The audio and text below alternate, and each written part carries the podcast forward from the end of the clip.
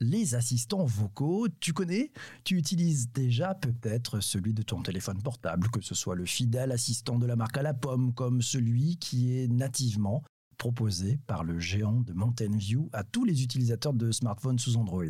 Dans cet épisode du podcast, je te propose de faire un tour dans les coulisses d'Alexa, l'assistant vocal d'Amazon. Et pour aller plus loin, je te propose d'en parler directement avec mon invité. C'est Philippe Dali, le général manager d'Alexa en France. Et on en parle ensemble dans cet épisode du podcast. Bonjour Philippe, comment ça va? Bonjour PPC. Ravi de te retrouver ici. Euh, on, a, on a une invitée aussi qui voulait te dire un, grand bonjour avant que je te pose la, la première question. Bonjour Philippe Dali.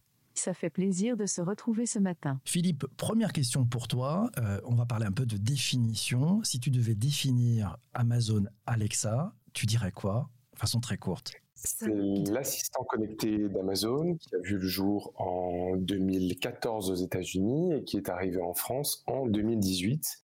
Alors, où est-ce qu'Alexa se trouve? Eh bien, au sein des enceintes connectées de la famille Echo, euh, avec écran ou sans écran, mais également chez des partenaires comme Free, euh, au sein de la Freebox Delta, la set-top box de Free, ou SFR, euh, la SFR Box 8, ou là, les enceintes connectées de la gamme Home Sound de SFR. Qu'est-ce qui est en jeu quand on parle d'assistants vocaux, quand on parle d'Amazon Alexa? Ce qui est en jeu, c'est d'améliorer la vie au, au quotidien et finalement de permettre aux utilisateurs d'être toujours un peu plus en contact avec leurs proches, d'avoir l'esprit tranquille, de pouvoir optimiser le multitasking à la maison et puis de profiter un petit peu du, du moment présent. On travaille en fait à mettre les moyens en place pour aider les clients à relever leurs défis du quotidien et faciliter leur vie. Et ça, c'est la mission d'Alexa, euh, d'apporter toujours ce, cette tranquillité d'esprit via une technologie qui est proactive, mais qui se doit d'être personnelle et fiable pour euh, épauler euh, les, clients qui ont fait le choix de mettre Alexa dans leur quotidien. Et d'un point de vue modification du marché, qu'est-ce qui est en jeu? C'est-à-dire que c'est facile de faire rentrer un assistant vocal dans, les foyers?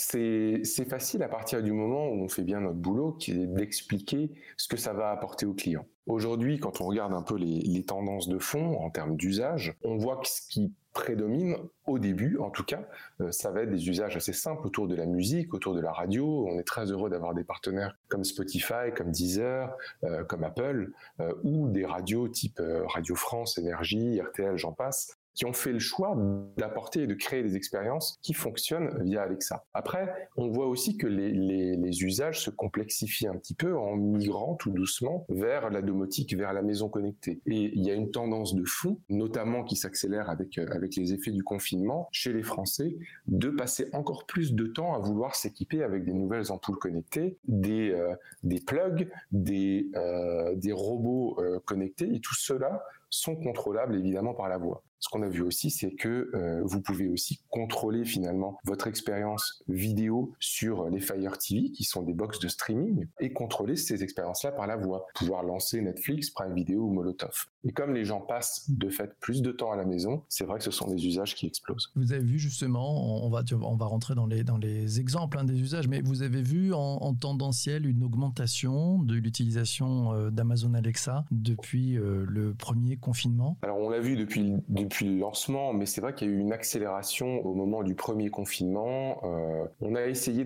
d'épauler et d'aider euh, les clients euh, de différentes façons. La première, c'est de bien les informer, c'est-à-dire d'être toujours à la page en termes d'informations que l'on que l'on va donner qui concerne la situation liée au Covid. On relaye finalement ce que le gouvernement a poussé comme information. On a vu une consultation assez poussée de ce type de, de, de données et de questions qui venaient de manière récurrente euh, de la part des Français. Encore aujourd'hui, ils posent des questions sur les conditions du confinement. Notre tâche, c'est de répondre à ces questions-là. Après, on a vu effectivement un usage exploser, je le disais, d'abord sur la musique et les radios, en continuation de ce qu'on a vu depuis le début, puis des usages beaucoup plus complexes qui appellent un équipement, donc concernant la domotique, vous achetez une première ampoule pour tester, ça marche, c'est rapide, c'est simple à mettre en place, puis vous achetez une deuxième, une troisième, et puis vous allez vers des usages un petit peu plus euh, compliqués, des, des investissements un petit peu plus lourd. Et derrière, il y a aussi la télé, on en a parlé, euh, puisqu'Alexa, euh, via une Fire TV, peut contrôler vos contenus. Et puis enfin, évidemment, on sait que les, euh, les devoirs, et puis on y revient un petit peu aujourd'hui, c'est quelque chose qui va occuper pas mal de parents. Et, on sait que pour faire répondre à des questions liées à des mathématiques ou à l'histoire, ou, même à des définitions, bah, Alexa peut être d'une aide assez, assez précieuse. C'est Anne-Sophie qui nous dit sur Twitter, elle chuchote même, et Anne-Sophie s'éclate avec Alexa, c'est très pratique, les lumières, les C'est vrai que c'est un peu le, hub de la maison connectée aussi, Alexa. Absolument. Et on a des appareils avec euh, technologie Zigbee qui rendent finalement euh, la connexion avec des objets connectés encore plus simple, encore plus directe. Euh, donc, quelque part, elle devient le point d'entrée pour contrôler votre maison connectée. Et pour reprendre le point d'Anne-Sophie, ce qui est aussi particulier et ce qu'on essaie de faire le mieux possible, c'est de travailler à ce qu'elle ait vraiment une personnalité très particulière, très identifiée et qui, entre guillemets, donne envie aux Français de l'accueillir encore plus dans leur quotidien. Donc elle se veut discrète, elle a, des convictions, elle est féministe, elle a un humour qui est particulier. Certains pourront dire qu'elle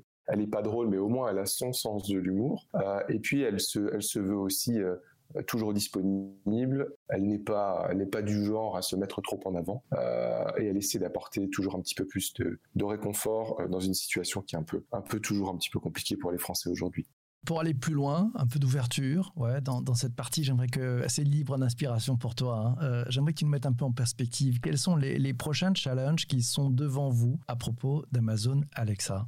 Alors il y en a plusieurs. Le premier, c'est de maintenir le niveau de, d'apport et d'amélioration de la vie au quotidien. Il y a un appareil qui, est en cours de lancement qui s'appelle l'EcoShow 10, qui est un appareil avec un écran, et celui-ci permet finalement d'accompagner les clients qui souhaitent avoir Alexa chez eux autour de tâches très simples comme faire la cuisine dans leur, euh, dans leur cuisine et d'avoir un écran qui les suit et qui les épaule en permanence et qui leur indique que la recette marmiton euh, finalement se déroule de telle ou telle manière. Ou même qui souhaitent pouvoir bouger au sein de leur salon et d'avoir en permanence la possibilité d'avoir cet écran qui les suit et qui leur donne la possibilité de converser avec leurs proches via euh, des appels vidéo. Donc il y a ce type d'innovation qui vont continuer à, à avoir jour. L'autre sujet qui est hyper important dont on n'a pas parlé, c'est la protection de la vie privée. Ça, c'est crucial et c'est quelque chose qu'on a mis au cœur de la conception de l'expérience Alexa depuis le début c'est de continuer à donner la possibilité aux clients de paramétrer le niveau de confidentialité qu'ils souhaitent, de pouvoir décider s'ils souhaitent être enregistrés ou pas enregistrés, d'avoir accès à l'intégralité de leurs données, soit en demandant à Alexa de les effacer, soit en consultant euh, l'application Alexa sur leur smartphone. Donc d'avoir toujours ce niveau de rigueur qui est crucial pour nous et de rassurer les clients sur leur capacité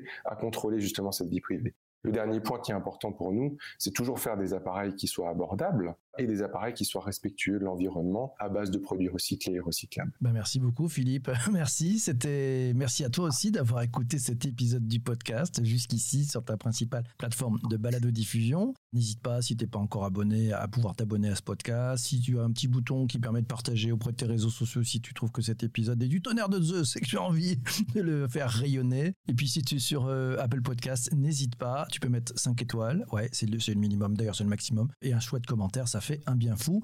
Je te laisse. On a rendez-vous avec Philippe et nos invités sur YouTube, Twitter, Twitch, Clubhouse et Twitter Spaces. Merci à toi.